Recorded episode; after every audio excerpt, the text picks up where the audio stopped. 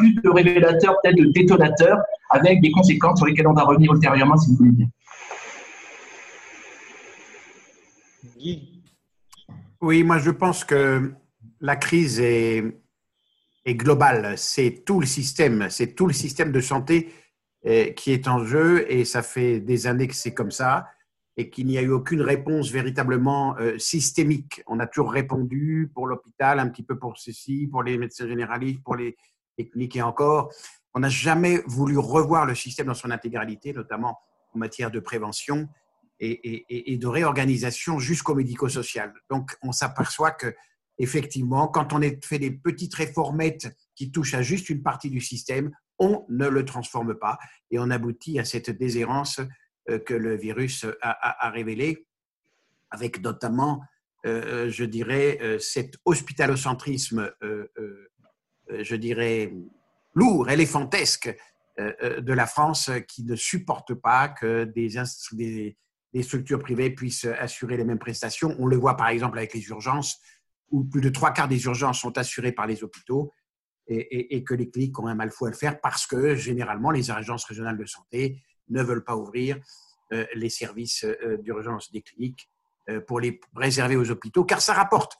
C'est la première chose. La deuxième chose, c'est qu'on est dans une vision politique, je dirais, rétrograde globalement, en ce sens que la santé est considérée toujours comme un coût, alors que c'est l'économie de demain. On le voit aujourd'hui il y a des opportunités considérables en matière industrielle, en matière de développement, et il faudra, je pense, aboutir à la suppression de, euh, de l'ONDAM, hein, de, cette espèce de grand-messe euh, annuelle euh, votée avec le PLFSS voté par le Parlement, n'a plus aucun sens. Il faut des visions à au moins 5 ans, si ce n'est 10, pour investir largement et mettre en route les acteurs ensemble, privés et publics. Je pense que la fonction publique doit être abolie et il faut la remplacer par un système de contrat, quel que soit le mode d'exercice, le lieu d'exercice du professionnel, qu'il soit un aide-soignant, euh, infirmier, kinésie, euh, sage-femme, euh, médecin, pharmacien, même combat, c'est-à-dire un contrat d'obligation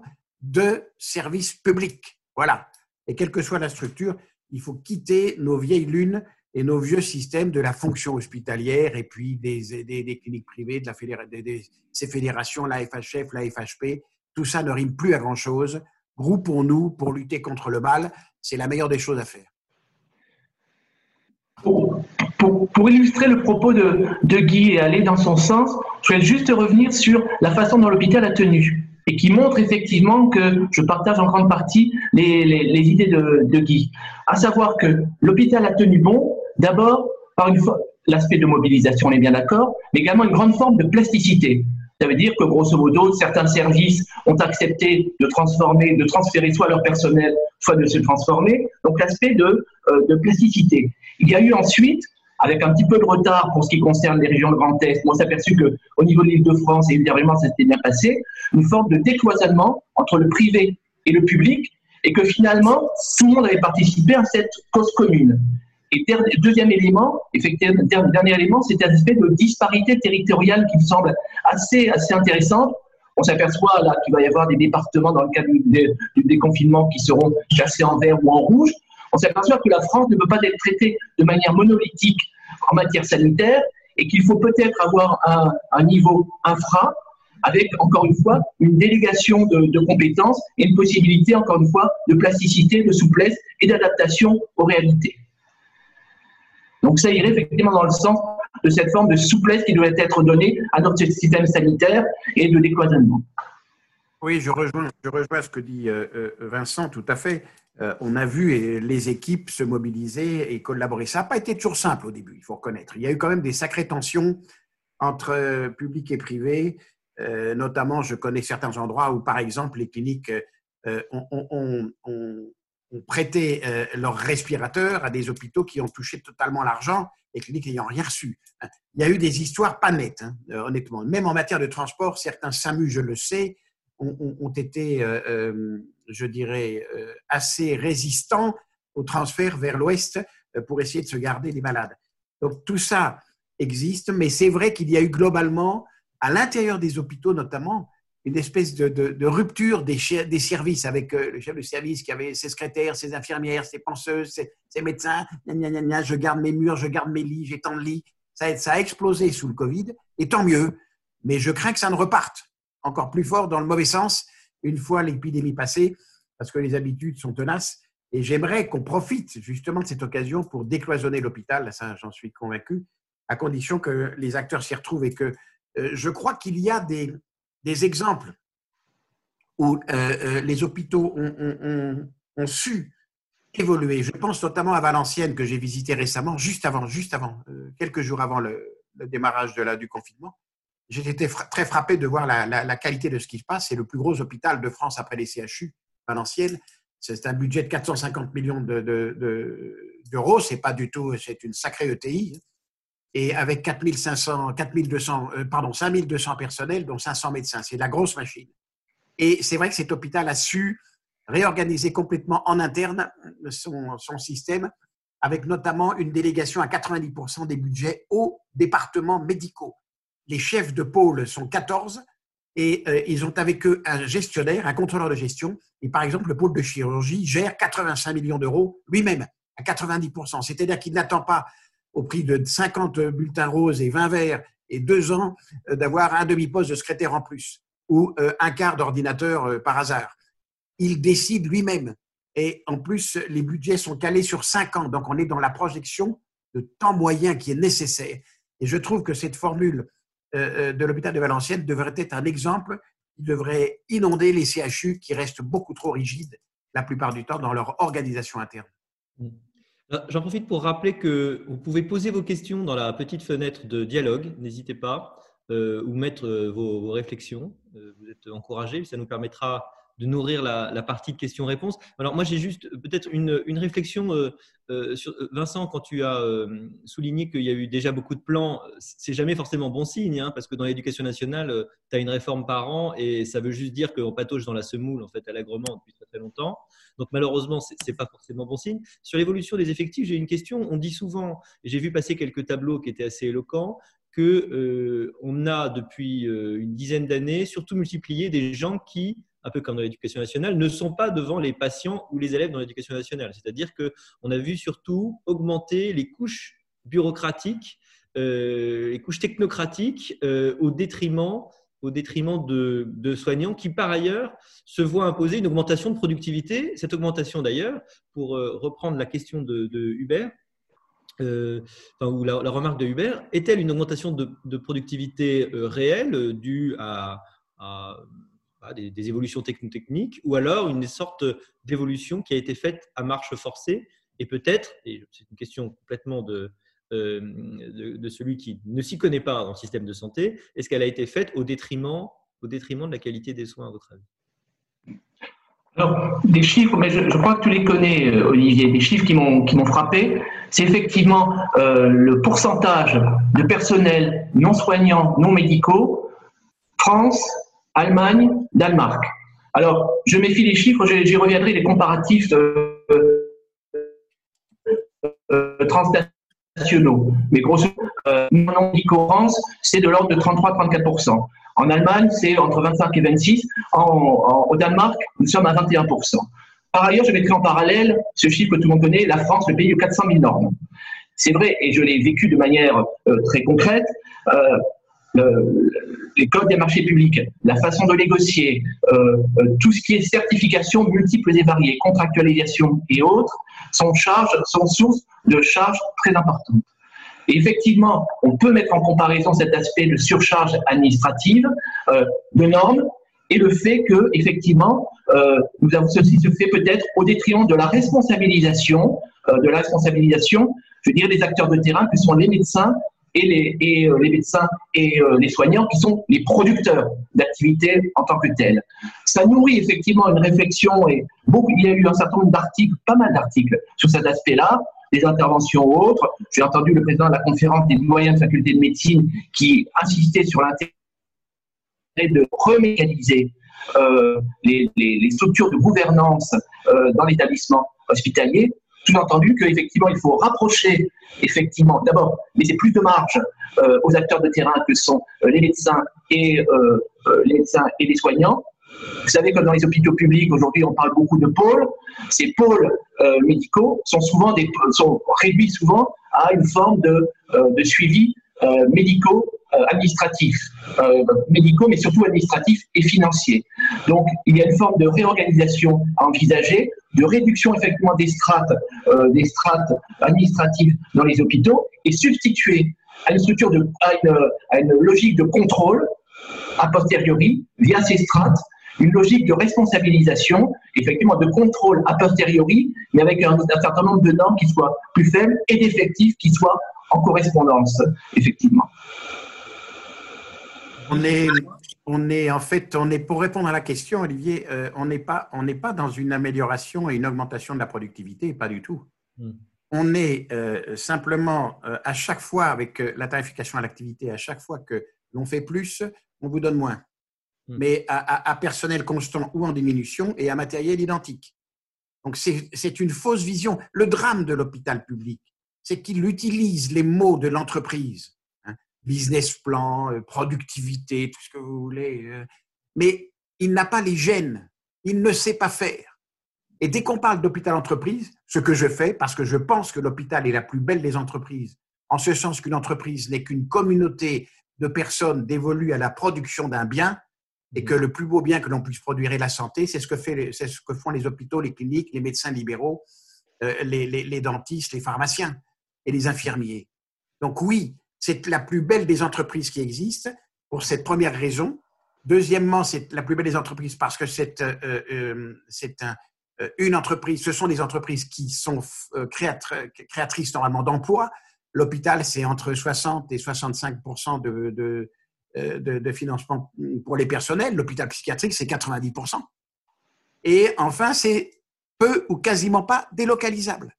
Donc, qu'est-ce qu'on attend Qu'est-ce qu'on attend pour ouvrir les vannes? Laisser les acteurs s'emparer euh, de leur outil de travail et on ne fera pas la même chose au point de vue organisation à Brest, Lille, Strasbourg ou Marseille. Qu'on arrête ce monolithisme hospitalier dans l'organisation interne. Il y avait eu dans les années 90 un amendement euh, euh, parlementaire, l'amendement de liberté qui avait été donné aux hôpitaux qui pouvaient s'organiser en interne comme ils le voulaient. Oh, deux hôpitaux l'ont pris seulement, Bayonne et je ne sais plus quel deuxième petit hôpital. Parce que les directions ont eu peur de se retrouver en responsabilité véritable. L'hôpital n'est pas managé, il est administré. Hein, c'est-à-dire qu'on respecte les règlements, les arrêtés, les circulaires, euh, et, puis on, ne pousse pas les acteurs à, se défoncer. je suis frappé, mais euh, une, direction hospitalière devrait passer la moitié de son temps dans les couloirs de l'hôpital, à ressentir ce qui se passe, à écouter les personnels, depuis le brancardier qui a un rôle important jusqu'au jusqu'au professeur de médecine, voir ce qui se passe, sentir, être dans le son des choses pour pouvoir agir au mieux et aider celles et ceux qui, produisent. Or, ce n'est généralement pas le cas. Il y a un certain nombre de directeurs qui sont des personnes très très bien, qui se défoncent, mais ce n'est pas la majorité. On est dans une machine, effectivement, qui est extrêmement, euh, extra, extraordinairement administrée.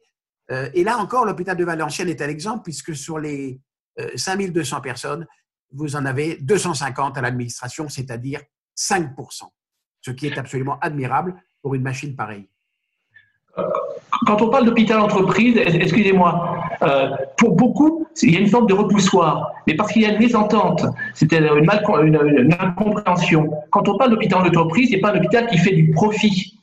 Il n'y a pas de volonté de, caractère lucratif. C'est plutôt effectivement récupérer cet aspect de souplesse, euh, de fluidité, euh, d'agilité qui existe dans les entreprises privées et qu'aujourd'hui, soyons clairs, on ne retrouve pas dans les établissements publics administratifs que sont les, les hôpitaux publics aujourd'hui. Donc ne confondons pas, effectivement, moi je suis attaché aussi à cette notion d'hôpital entreprise. On doit garder comme une idée de performance euh, et de souplesse et d'agilité. Ce que dit Guy est, euh, important parce qu'on voit des problèmes qui évidemment existent dans bien d'autres administrations. Euh, l'idée que on a d'une part un monolithisme évidemment lié à une centralisation, un État très jacobin, on le sait, extrêmement euh, euh, construit sur cette idée-là, mais l'idée terrible aussi que quand on veut décentraliser, laisser les acteurs être responsables, malheureusement, le principe de la responsabilité est très difficile à saisir.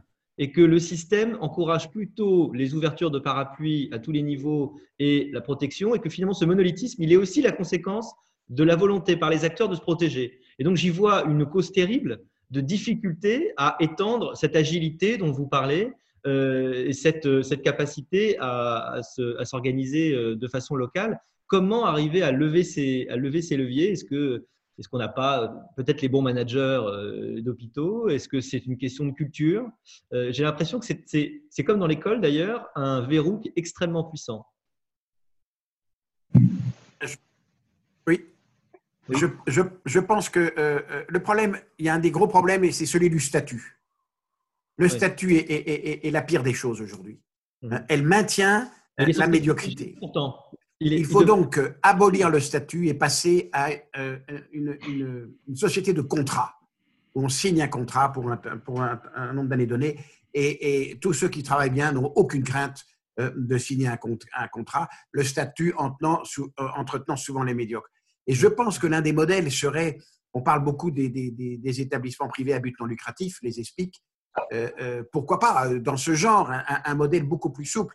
Dans les ESPIC, effectivement, vous pouvez engager qui vous voulez, vous pouvez honorer mieux celui ou celle qui s'est défoncé plus qu'un autre pour organiser mieux son service ou faire participer ses collaborateurs, et, vous pouvez en même temps licencier, oui, il faut le dire, licencier celui ou celle qui déroge et qui n'a pas, pas, répondu à la fonction qu'il devait Dans, la, dans le système public, jamais. Donc, vous entretenez des boulets. Il y a même un centre de gestion qui s'occupe des, praticiens hospitaliers déviants. Hein. il y en a à peu près 150 euh, ou 200 par an qu'il faut recycler comme ça. Alors, on les garde au chaud euh, en les sortant du service. un système de fou, quoi. De fou, hein, qui est inadmissible.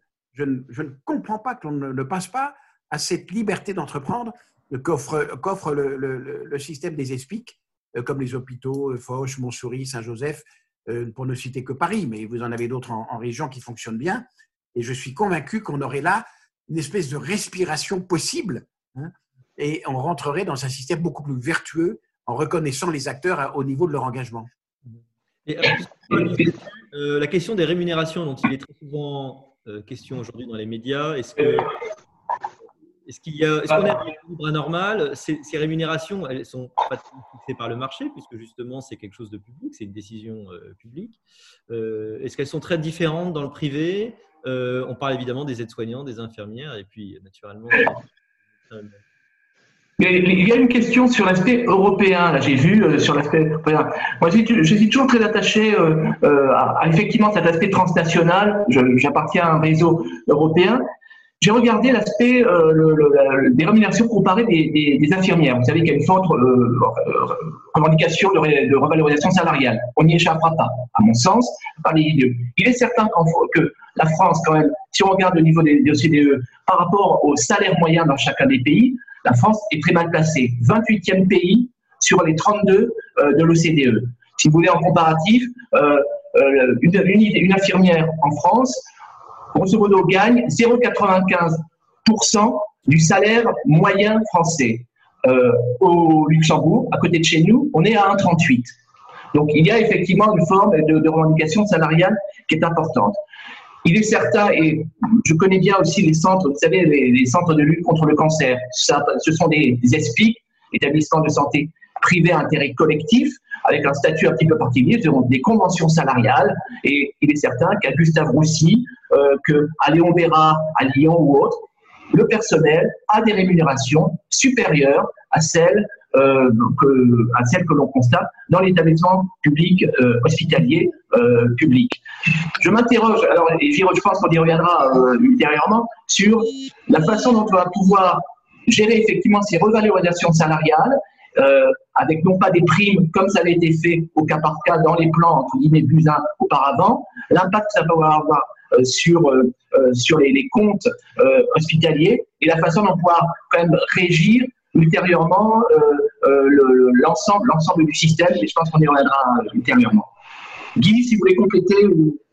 Oui, je, oui, je dirais que bien évidemment, je, je j'adhère à ce qu'a dit Vincent et je, crois qu'il il faudra mieux rémunérer les personnels soignants. Euh, c'est une évidence. Mais quand vous les interrogez et quand vous vivez avec elles et avec eux, vous apercevez que ce n'est pas l'argent qui est le moteur. Hein. C'est tout à fait impressionnant. C'est la vocation, c'est le fait de servir, de servir les malades. Et ce qui est terrible, c'est que quand vous avez et vous êtes mal payé et qu'en plus vous avez des, conditions délabrées de travail avec des matériels obsolètes. Je vois certains ordinateurs dans les hôpitaux, mais qui datent de Mathusalem, euh, un certain manque de matériel de, de, tout type. Là, vous explosez les équipes, bien évidemment, parce qu'elles ont non seulement elles n'ont pas la reconnaissance financière et elles n'ont pas les moyens de travailler euh, correctement. Donc, c'est la double peine. Mais si vous mettez à, disposition déjà des matériels, une réorganisation interne avec une possibilité pour les acteurs de dire ce qu'ils veulent modifier, de les entendre, de les faire participer à l'évolution même d'un département et d'un service, vous transformez, mais comme ça, d'un clic, vous transformez l'atmosphère. Donc, dès demain, on peut déjà, même si on n'a pas encore voté une augmentation des matériels, on peut déjà faire beaucoup plus participer les personnels à leur propre action, car ils ont beaucoup de choses à dire sur leur organisation propre, qui n'est souvent pas retenue par la hiérarchie.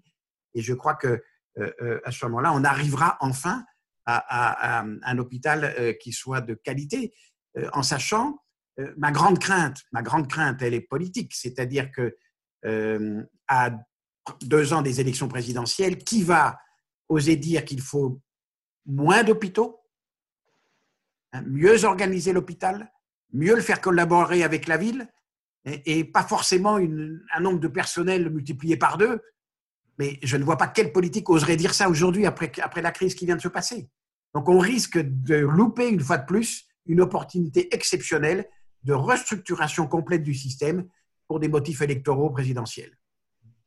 Je crois que c'est essentiel ce que tu viens de dire, Guy. Euh, on a entendu parler dans toutes les comparaisons France-Allemagne euh, qu'on a pu lire ici et là euh, d'une différence qui me paraît extrêmement intéressante de conception de l'hôpital. En Allemagne, l'hôpital, c'est un endroit forcément rare de haute technologie médicale. Alors que chez nous, on a l'impression qu'il est encore quelque part une sorte d'héritier euh, des dispensaires, euh, euh, des léproseries, un peu quelque part. C'est l'endroit où quand vous êtes un peu malade, vous allez, donc il en faut un peu partout.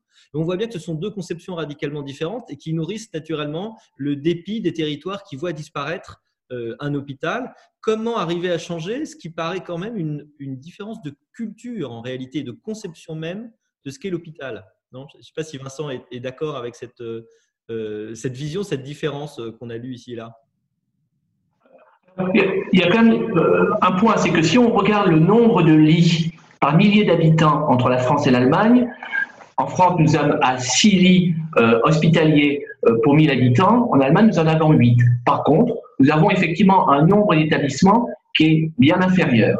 Et c'est vrai qu'il y a un problème de répartition. Alors, déjà, il faut savoir que quand même la santé. Pardon, en, France, il y en a 6, en Allemagne, il y en a 8. Et par contre, la santé est quand même en Allemagne fortement décentralisée, gérée par des lenders, avec donc une réactivité euh, et encore une fois, une, ce phénomène de décentralisation est mieux adapté au terrain qu'on ne peut le voir. Je vous rappelle les cas qu'on a que tous nous avons vus sur les déserts médicaux et le fait effectivement, ça peut nourrir effectivement, ça a nourri effectivement des, frustrations. Ça illustre aussi l'aspect des gilets jaunes et de, ces, territoires jugés un, peu en déshérence, abandonnés par la République. Effectivement, mais d'une certaine façon, on s'aperçoit, encore une fois, qu'il y a euh, des poches effectivement qui ne sont pas remplies et qu'il faudrait effectivement arriver à combler.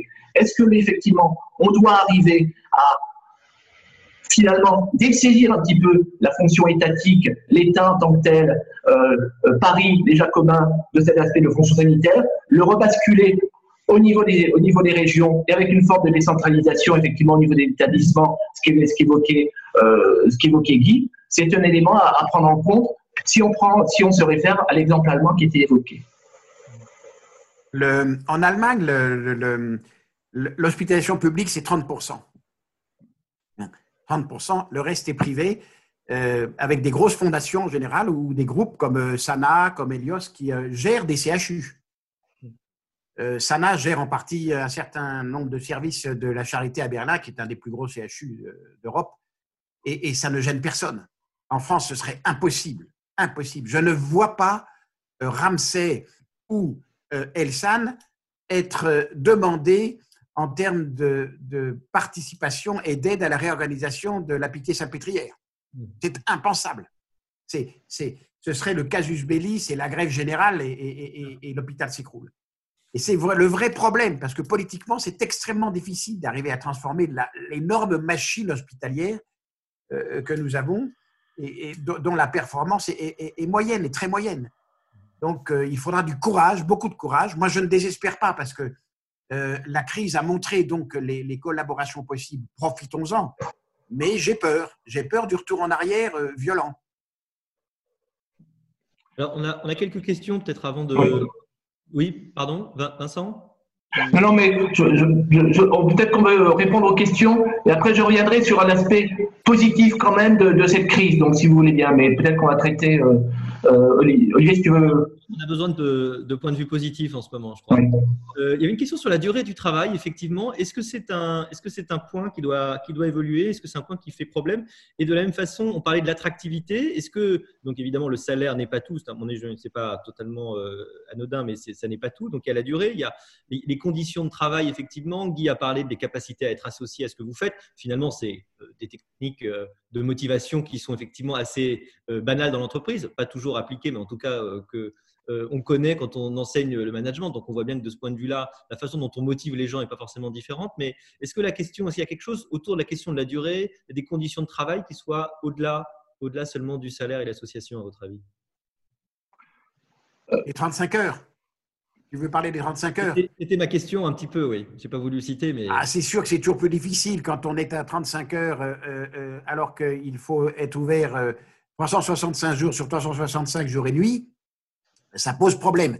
Car si, soit vous faites des 35 heures, mais vous augmentez drastiquement le nombre de personnel, soit vous arrivez à un espèce de flux hyper tendu qui démobilise. Ce qui me frappe, moi, dans la fonction publique hospitalière, c'est le taux d'absentéisme. Mm. Il est, de, il est entre moyenne, il doit être de 11 à 11,5% Vous avez des hôpitaux où ça monte jusqu'à 30 30 c'est jamais bon signe, ça, dans une organisation. Euh, donc, ça veut, dire, ça veut dire le malaise, le malaise terrible. Et donc, il faut, euh, il faut régler ça, euh, je pense, peut-être en.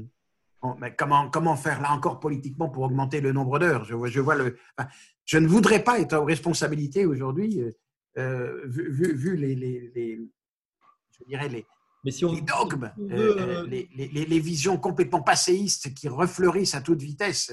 On les voit sur, euh, dans, certains, avec certains, responsables hospitaliers qui se manifestent régulièrement.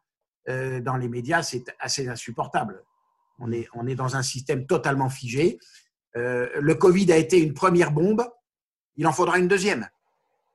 Et qui vienne de nous, cette fois. Mm-hmm. Justement, euh, peut-être qu'on pourrait utiliser cette euh, presque quasi demi-heure qui nous reste euh, à parler des solutions. on, a, alors on a effectivement esquissé beaucoup de choses. Comment espérer que euh, les problèmes ne se recristallisent pas comme avant, que euh, la, les souplesses qu'on a réussi à trouver, que les silos qu'on a réussi à briser à un moment ne se reforment pas immédiatement Est-ce que ça va pas être euh, le problème d'ailleurs est exactement le même pour l'éducation nationale. Hein, les quelques avancées autour des technologies, des relations entre parents, élèves, de l'apprentissage à distance, tout ça quand même il y a eu des, des points assez positifs. Ça ne se referme pas tout de suite hein, et que bah, ça repart pas exactement comme avant. Euh, je voulais revenir sur l'aspect positif, mais tu, as commencé à, l'avancer. C'est l'histoire de la téléconsultation. Alors, déjà, un, premier, après, un premier élément de fait, si on regarde, ça concernait surtout euh, la médecine privée, pas la médecine euh, de ville. on est passé sur Doctolib en quelques semaines de 10 000 consultations euh, téléconsultation à 1 75 000 sur une semaine du mois d'avril. On n'a pas aucun gap. Le CHU de Rennes bah, n'a pas utilisé Doctolib, a mis en place son propre système de téléconsultation.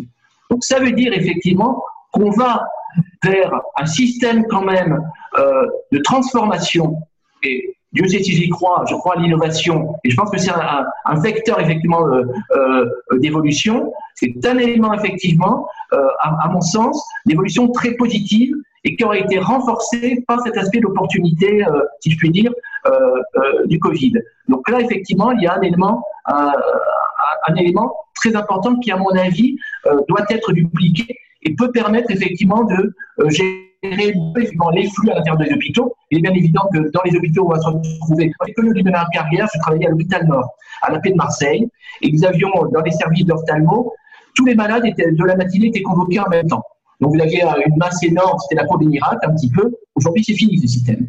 Donc il y a effectivement une transformation qui va être faite, qui va devoir être accompagnée avec quand même des systèmes techniques, numérisés, qui vont permettre effectivement d'améliorer les choses en, matière peut-être de fluidité dans l'activité.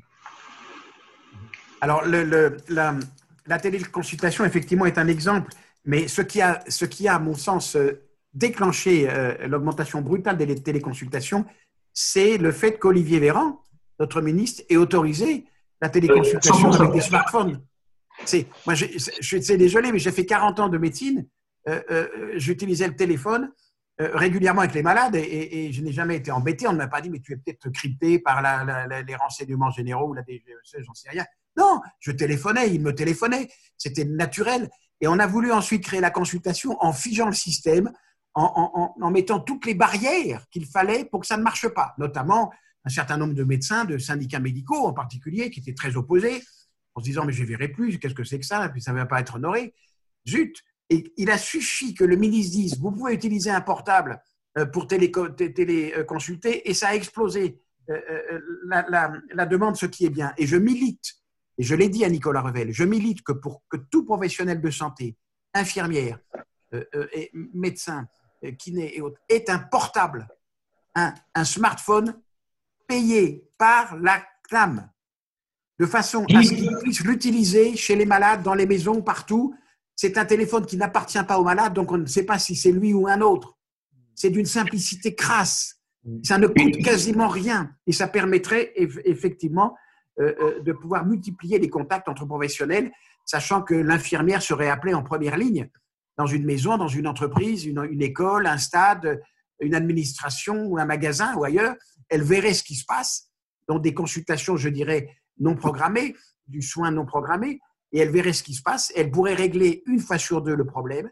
Une fois sur quatre, elle en référerait au médecin généraliste du malade parce qu'elle aurait son numéro de portable et qu'elle pourrait envoyer par FaceTime des images.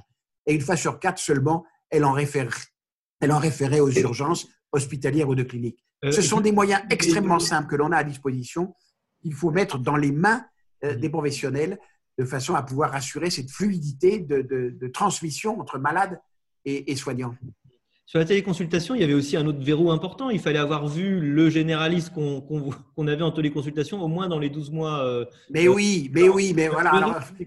C'était mais c'était plus de la téléconsultation, c'était de la proxy consultation. c'était ridicule. Cette histoire de dire il faut que j'ai vu le médecin.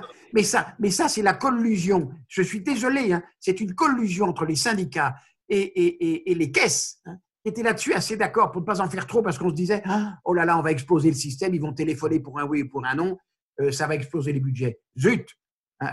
À la limite, je dirais presque, si le téléphone est payé, euh, la téléconsultation, elle, peut, elle pourrait presque être gratuite. Je suis désolé, moi, je, je répète, j'ai passé ma vie à téléphoner à des malades euh, gratuitement. Ça ne m'a pas gêné, j'étais payé autrement. la, question, quand même, moi je ne suis pas médecin, mais est-ce qu'il n'y a pas quand même des limites euh, techniques au type de malade qu'on peut téléconsulter? Est-ce qu'il n'y a pas un moment où euh, il faudrait quand même avoir la présence physique? Est-ce que la, le pourcentage. Bien sûr, bien sûr. Non, non, mais on sait. Alors, on va entendre. J'entends. J'ai déjà entendu des retours d'informations. Tu sais, euh, regarde, on a loupé des péritonites, on a loupé ceci, cela. Soyons sages. Soyons sages, il y a des choses très simples que l'on connaît, des pathologies bénignes qui peuvent être suivies en téléconsultation. Dès qu'il y a un doute sur euh, ce qui se passe, il faut être en, clinique, c'est-à-dire examiner le malade, bien évidemment. Mm-hmm. C'est surtout utile, et c'est vrai, c'est surtout utile quand on a déjà été, je le reconnais, en contact avec un médecin qui vous connaît. Il y a également un aspect à ne pas, oublier, c'est la prise en charge par l'assurance maladie de la téléconsultation. Depuis septembre 2018, pris en charge à 70%. Avec l'histoire du Covid, on en est à 100%. Donc effectivement, il y a l'effet incitatif euh, euh, qui est lié effectivement à cette prise en charge euh, et à la reconnaissance progressive de la téléconsultation, selon les cas effectivement et les conditions que Guy, Guy, vient de rappeler. Cet aspect-là est important aussi. Alors, il nous reste 20 minutes pour les questions peut-être soulevées par les uns et les autres.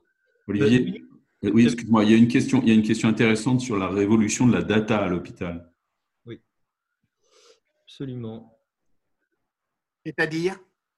Alors, je vous la lis si vous voulez. Bonjour, quid de la révolution de la data à l'hôpital? A-t-on fait des progrès avec cette crise en utilisant mieux les data pour gagner en efficacité slash productivité?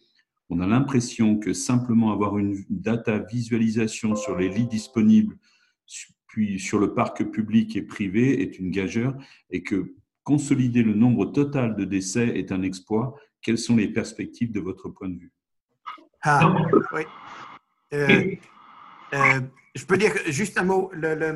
je suis très frappé du fait que les, données euh, que nous avons de, de l'IRDES, de l'adresse, de l'INSEE, des caisses d'assurance maladie sont totalement cryptées.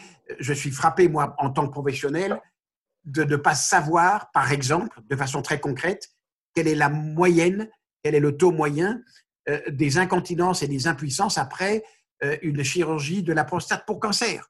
Je ne sais pas où je me situe. J'ai l'impression de bien faire. Je n'ai aucun, aucune mm. donne qui me dise je suis en dessus, au-dessus ou en dessous de la moyenne nationale. Ce sont des choses extrêmement simples à récupérer que nous devrions avoir depuis des années pour pouvoir nous piloter nous-mêmes. Donc, nous avons des milliards de, données qui ne sont pas utilisées, qui restent dans les tiroirs des dans, les, ordinateurs parce qu'on ne veut pas ouvrir, parce qu'on a peur que ça restructure on va voir les bons et les mauvais. Et ça va amener à des prises de décision parfois difficiles. Mais c'est indispensable.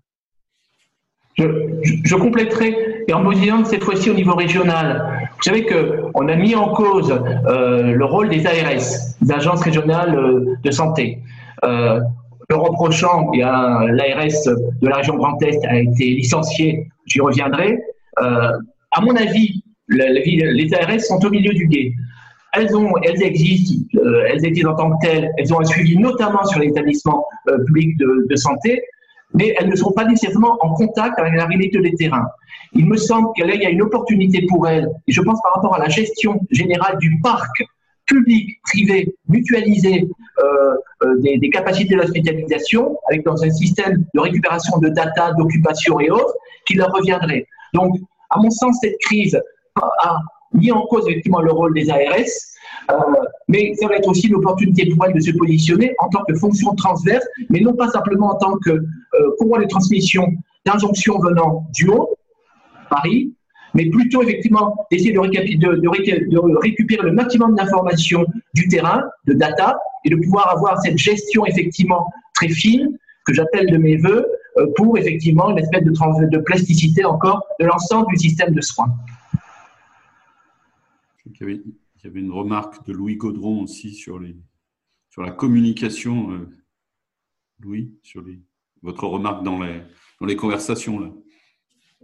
Oui, je, je une ironie un peu euh, peut-être cuisante sur la, data, puisqu'en réalité, dans un certain nombre d'hôpitaux, en tout cas à la PHP, euh, il y a une un dysfonctionnement des systèmes informatiques qui est tel que les gens ne les utilisent pas. C'est-à-dire que la réalité, je ne suis pas un spécialiste de l'hôpital, hein, ce n'est pas du tout mon métier, mais euh, j'ai un environnement avec beaucoup de, jeunes internes autour de moi, euh, et j'entends ce qu'ils disent, et que j'ai un constat d'étonnement, voire d'ahurissement.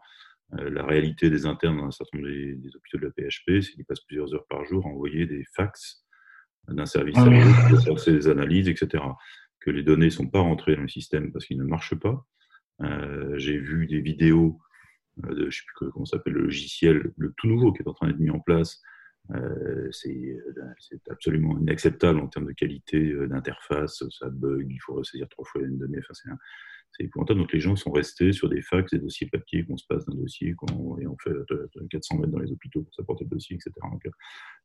et, dernier point, vous avez tous noté que le nombre de décès à l'hôpital déclaré euh, dans cette épidémie, il monte le lundi. Euh, le week-end, il baisse et puis chaque lundi, il monte.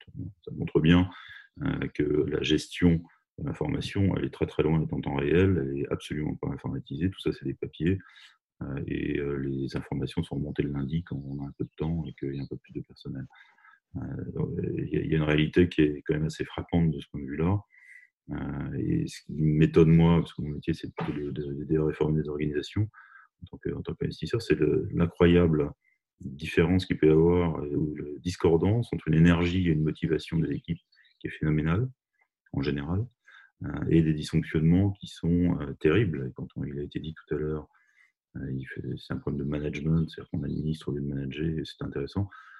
J'évoquais aussi tout de même une comparaison intéressante, et j'arrêterai là, entre la PHP et des hôpitaux comme Saint-Joseph ou Montsouris en région parisienne, qui, tous les avis que j'entends, et je ne suis pas à nouveau à travailler là-bas, fonctionnent bien mieux. C'est-à-dire qu'à Saint-Joseph, tout est numérisé, les gens ont des tablettes, etc. La différence, c'est que Saint-Joseph et Montsouris sont des hôpitaux privés à but non lucratif, qui vivent avec à peu près les mêmes règles budgétaires, à très peu de choses près, de ce que je comprends, que la PHP, mais qui ont une organisation qui leur est propre, une réactivité qui leur est propre, et un niveau de granularité des décisions hein, qui leur est propre. Si j'ai une dernière euh, chose à suggérer à Sapiens, puisqu'on est dans le cas absolument unique d'une organisation où la base est constituée de gens qui sont base plus 10, puisque ce sont des internes, euh, il y a peut-être quelque chose de très intéressant à remonter de manière plus structurée que ce que je vis moi euh, au quotidien dans les déjeuners dimanche midi et les vidéos, euh, des, choses à remonter en interrogeant 40 internes sur, à votre avis, qu'est-ce qu'il faut faire concrètement? Parce qu'eux savent, ils baignent dedans tous les jours. et on a des gens très structurés qui vivent cette réalité et c'est une chance incroyable si on veut essayer de faire un plan de réforme. Merci. Merci Louis. Réaction de Guy ou Vincent, peut-être? J'adhère, j'adhère à ce que vient de dire euh, Louis Godron. Ça me euh, je les infirmières. Euh, cette description, mais. avec les systèmes informatiques aujourd'hui, elles, ont des, des, petits chariots avec l'ordinateur, petits chariots portables, euh, roulants, et, et elles mettent en moyenne 3 à 4 minutes à pouvoir rentrer une prescription ou le soin qu'elles ont fait 3 à 4 minutes. Quand vous avez 10 malades, c'est 40 minutes de perdu. Alors qu'en 10 secondes, c'est fait avec un crayon. Et ce mm. qui a été dit est tout à fait vrai. les outils ne sont pas adaptés. Les outils sont ringards, lents, euh, poussifs, euh, faits d'une façon tellement peu intuitive pour ceux qui les utilisent qu'ils les mettent de côté en disant ben, je vais plus vite autrement. Donc ça, c'est une première chose. Deuxièmement, euh, je suis convaincu, là encore, que l'attractivité des carrières doit être revue. Alors c'est prévu, je sais que le président de la République s'en occupe et le Premier ministre aussi, des choses vont être faites, mais il faut aller loin là-dessus.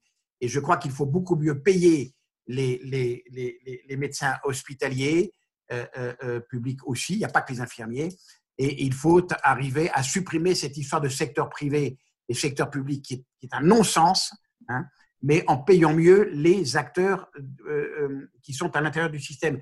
Dans les ESPIC, il y a un renoncement au secteur privé, mais les, les médecins, les chirurgiens sont mieux payés. Et donc, personne ne moufte, personne ne râle, parce que vous êtes payé à ce que vous pensez pouvoir valoir. Et donc, il faut arriver, il faut oser euh, euh, euh, mieux financer les personnels de façon à obtenir une, une, adhésion et, je dirais, une espèce de, collaboration interne qui manque beaucoup aux hôpitaux en, en, dehors des périodes de crise. Ce que je retiens, c'est que la digitalisation, en fait, du, secteur, du secteur de soins est en cours elle est fortement, effectivement, on est au milieu du game d'une certaine façon. À mon sens, elle doit surtout pas être abandonnée, elle doit être poursuivie, mais effectivement en fonction des besoins du terrain et non pas en plaquant des solutions euh, euh, licenciées venant d'en haut et qui ne correspondent pas effectivement aux, besoins de terrain. Il y a effectivement aussi un aspect de taille, on se focalise souvent, sur la PHP, euh, c'est le monstre, le monstre français entre guillemets, qui a des avantages et des inconvénients. Mais effectivement, l'exemple que donne, que donne euh, Guy avec l'hôpital de Valenciennes, euh, que je connais de loin, moins bien que lui, effectivement, me semble assez intéressant en matière de, encore une fois, d'adaptabilité et de fonctionnement, effectivement, en utilisant les outils euh, les plus appropriés possibles, notamment numériques. Une question de Benjamin sur le futur des formations des soignants et des médecins. comment on peut, comment on doit adapter ça à votre avis? Moi, je pense que, un, alors les soignants, en ce qui concerne les infirmiers, les infirmières, les aides-soignantes, il faut remonter la chaîne, euh, euh, euh, la, chaîne de qualité et de responsabilité. Il faut aboutir à ces infirmières de première ligne qui existent au Canada, en Angleterre, dans un certain nombre de pays, qui assurent un boulot exceptionnel, qui dégagent d'autant les médecins qui se consacrent alors aux choses compliquées et je suis, moi, férocement opposé à ce qu'on augmente le nombre de médecins. Or, ça va être fait. Parce que tout le monde a dit, là, là, on manque de docteurs, on manque de lits, on manque de tout.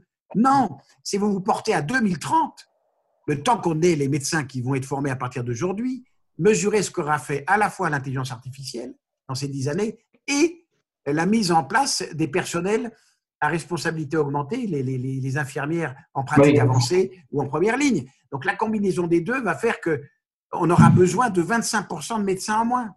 Et on a l'argent pour ça. Vous avez 22 milliards de dépensés d'honoraires en France, dont 10 pour les généralistes et 12 pour les spécialistes. Vous réduisez à terme 25% de 25% de nos médecins par les départs en retraite tout simplement. Vous ramassez donc 5 milliards et demi. Le pognon, il y en a, comme disait le président, il y a un pognon de dingue dans ce pays, mais on le gâche. Et vous le redistribuez sur les médecins qui resteront moins nombreux pour faire le travail le plus compliqué, et vous augmentez les revenus aussi des euh, infirmières euh, et des infirmières en première ligne en, en pratique avancée, à coût constant. Je partage tout à fait l'avis de Guy sur les infirmières de pratique avancée. Si en même temps donner une perspective supplémentaire euh, de carrière à l'ensemble du personnel soignant, mais en même temps, ça permet quand même de suppléer peut-être euh, euh certaines, euh, certaines fonctions médicales euh, qui ne nécessitent pas nécessairement le recrutement de, de personnel médical supplémentaire, même si on a ouvert le numerus clausus, même si on, a, on peut avoir un nombre de moyens. Donc moi, j'ai plutôt tendance effectivement à me positionner sur cet aspect de perspective à donner au personnel soignant de manière générale. Il faut, il faut aussi, il faut aussi euh, euh, aboutir à réduire la durée des études médicales. Avec les systèmes de simulation, on doit pouvoir aujourd'hui passer de 10-12 ans à 8 ans facilement. Je veux dire, qu'est-ce qu'on fait à traîner? C'est inimaginable. On a l'impression qu'il faut, nous sommes les seuls dans le monde entier à être aussi long à former. Alors qu'on ne me dise pas que c'est un problème d'expérience, l'expérience, elle est sur le terrain. De toute façon, je dirais que dans la médecine, c'est merveilleux parce que plus on est vieux comme moi, plus on a d'expérience, meilleur on est d'une certaine façon. Je parle en consultation, en chirurgie, il y a un âge auquel il faut savoir s'arrêter. Mais, mais je suis très frappé de voir qu'on persiste dans une durée d'études extraordinairement longue. Qu'est-ce que font les doyens là-dessus? Je suis là encore assez déçu de voir que leurs maquettes ne sont pas très innovantes. Et la réforme des études médicales est d'une complexité épouvantable. épouvantable. Il y avait une question peut-être. Euh, Laurent, si tu veux, tu veux intervenir? Encore avec nous? Vous avez, vous avez le micro, vous pouvez y aller. Oui, vous m'entendez? Oui, mais il faut parler un peu plus fort. Voilà, il faut vous rapprocher. Très intéressant euh, le débat justement sur euh, cette vision euh, de la médecine des hôpitaux dans les. N'entends pas. Ah, Oui, il faut parler un peu, vraiment plus fort. Vous m'entendez comme ça? Oui, vraiment, il faut parler fort. Je parle très fort. voilà je, trouve très intéressant la, vision euh, de, du système de soins qu'on doit en effet corriger très rapidement par rapport à, la vision très proche du, patient. C'est ce que j'ai pu retenir de cette conversation, c'est la vision à partir du patient, comment organiser l'ensemble du système de soins. Et on a l'impression en effet que c'est fait d'une manière très cheminée, matricielle, lourde, et ça c'est absolument insupportable quand on voit le désastre que nous traversons. Et je suis très attaché à une question que j'ai posée à l'écrit sur notamment le problème éthique du conflit d'intérêts dans le choix essentiel des thérapeutiques, notamment à l'hôpital, puisque c'est à l'hôpital que les thérapeutiques doivent être au premier niveau des malades. Donc j'aimerais savoir quel est votre avis sur ces vrais problèmes que j'ai pu déceler probablement par rapport à ce débat déchirant entre Raoult et le, reste du corps médical, même si Raoult, semble-t-il, n'a pas toutes les qualités du monde, mais j'ai trouvé scandaleux, je ne sais pas ce que vous en pensez, scandaleux et déshonorant même pour le, corps médical auquel j'appartiens pas, mais je, trouve ça mettant la place d'un patient cette espèce de déchirement absolu sur les thérapeutiques, quand on voit en effet une, thérapeutique, de correxine, qui fonctionne avec quelques euros de coût et qui a peut-être une efficacité relative, et ce qui a été réellement récemment trouvé, qui coûte plus de 800 euros euh, en, production pharmaceutique, je trouve quelque part qu'il y a probablement quelques loups sur des visions de conflit d'intérêts. J'aimerais savoir quel est votre avis sur le sujet. Le, le, je peux prendre la parole si vous voulez. Un, euh, je ne vais pas rentrer dans le débat Raoult et les autres parce que c'est infernal, euh, c'est un, une affaire odieuse. Simplement, je dis, et là, je suis d'une clarté totale, les protocoles, on ne triche pas avec. Et quand on veut savoir si un médicament marche, il y a des règles absolues, internationales, euh, d'organisation des protocoles, avec donc des bras différents, de malade qui a le traitement, celui qui ne l'a pas, ou quand il y a plusieurs traitements, on peut faire aussi ce genre de système. C'est le seul moyen de savoir. Donc tout le reste, je m'en fous. Euh, je, ne comprends pas, je ne suis pas d'accord avec vous pour moi, il n'y a pas de conflit. Il y a eu un, un scientifique sans doute de renom qui a, qu'on le regarde ou non, on le voit bien, le protocole est une catastrophe de Raoult. Il est une catastrophe. Il a fait de l'observationnel comme ça, en prenant des malades et par les autres. Enfin, on ne peut pas savoir. On ne peut pas savoir. Puisque vous avez bien vu que l'Espagne, pour le même nombre de, pour euh, des malades de même âge, sans aucun traitement, aboutit au même taux de mortalité. Donc, il a perdu toutes les chances d'être crédible. Il aurait dû, sur 100 malades, il suffisait qu'il fasse un double aveugle et on savait si oui ou non ça marchait. Je suis extrêmement choqué de la façon dont il s'est comporté, je le dis. Euh, euh, ce n'est pas scientifique. Et tant, tant qu'on n'est pas dans la science, on peut faire n'importe quoi.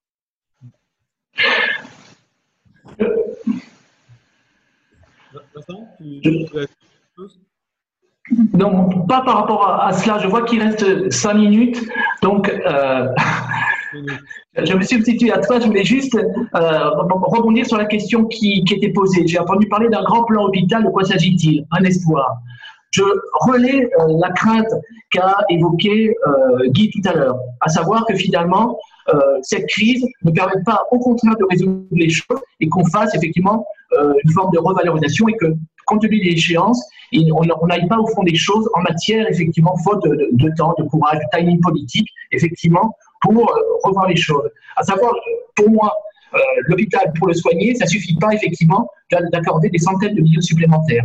Il y a des formes de restructuration. Il faudra repenser aussi le mode de financement, la fameuse tarification à l'activité dont on n'a pas parlé. Il y a des avantages, il y a beaucoup d'inconvénients. On a vu, c'est une productivité des soins.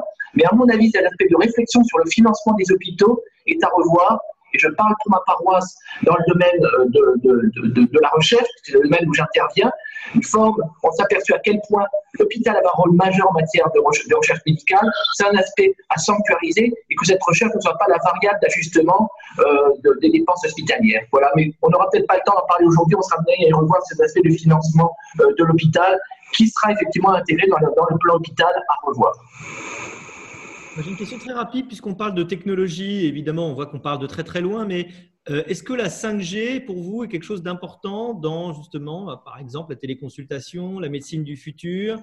Euh, Est-ce qu'il y a quelque chose à dire là-dessus? Parce que moi, je vois surtout monter du côté des élus beaucoup d'inquiétudes et évidemment de légendes urbaines, de théories terribles autour de, l'effet de la 5G sur, sur la santé, mais du coup, on oublie combien ça peut être important pour sa modernisation. On va pouvoir faire de la digitalisation sans 5G Est-ce que la fluidité et l'intensification euh, que Louis Gaudron appelait tout à l'heure euh, avec une meilleure fiabilité peut se faire sans la 5G Je ne vais pas retourner la question, mais à mon avis, il y a un problème technique et euh, je ne suis pas certain qu'on puisse le faire sans la 5G, surtout si on développe effectivement, on dote l'ensemble des personnels de ce type de moyens. Oui, non. Oui, je pense qu'il faudrait il faudrait déjà effectivement pouvoir couvrir, le pays de meilleure façon euh, dans les zones désertes. Moi, j'en connais, puisqu'il m'arrive, euh, lorsque je suis en vacances, d'être obligé de faire 50 mètres pour que mon téléphone portable marche. Il ne marche pas dans la maison où je suis. Et, donc là, je suis en tristesse. Et deuxièmement, il faudra aussi éduquer euh, les, les, citoyens. Car vous avez un tas de gens qui ne savent pas, notamment des gens âgés, qui ne savent pas se servir de ces systèmes parce qu'ils sont beaucoup trop compliqués. Il y a beaucoup trop de fonctions qui sont faites avec des boutons beaucoup trop petits donc, qu'on adapte, les, systèmes que l'on utilise. On devrait avoir pour les, personnes âgées des, portables avec des gros numéros, quelques-uns seulement, de façon à pouvoir communiquer facilement. Donc, la 5G, c'est pas, oui, pour moi, c'est d'abord, balisons le territoire avec ce qu'on a, formons les gens pour être en contact avec eux. Hmm. Bon, écoutez, merci. Il est, 9h59. Euh, j'ai juste le temps de vous annoncer le prochain petit déjeuner qui a lieu le jeudi 7 euh, mai, toujours en physio-conférence. Nous recevrons Dominique Calmels, qui est déjà avec nous là, évidemment, euh, au titre euh, bah, de son expérience euh, comme directeur financier d'Accenture et puis actif et un des dirigeants du GPS, un des groupements de professions de services, et Laurent Vronsky, directeur général d'Ervor et qui est un de nos amis chez Sapiens depuis très longtemps. Et on parlera évidemment des conditions de reprise pour nos entreprises, sujet qui, est euh, peut-être au moins aussi, en tout cas, qui est, euh, je pense, aussi euh, au moins aussi important. Merci encore à Guy, merci à Vincent, merci à tous merci. suivi. merci. C'était enregistré, donc tout ça va pouvoir être réécouter, tweeter et diffuser ces grands avantages de ces visio-cafés. Merci à tous et très bonne. Merci. Au revoir et merci. merci. Au revoir.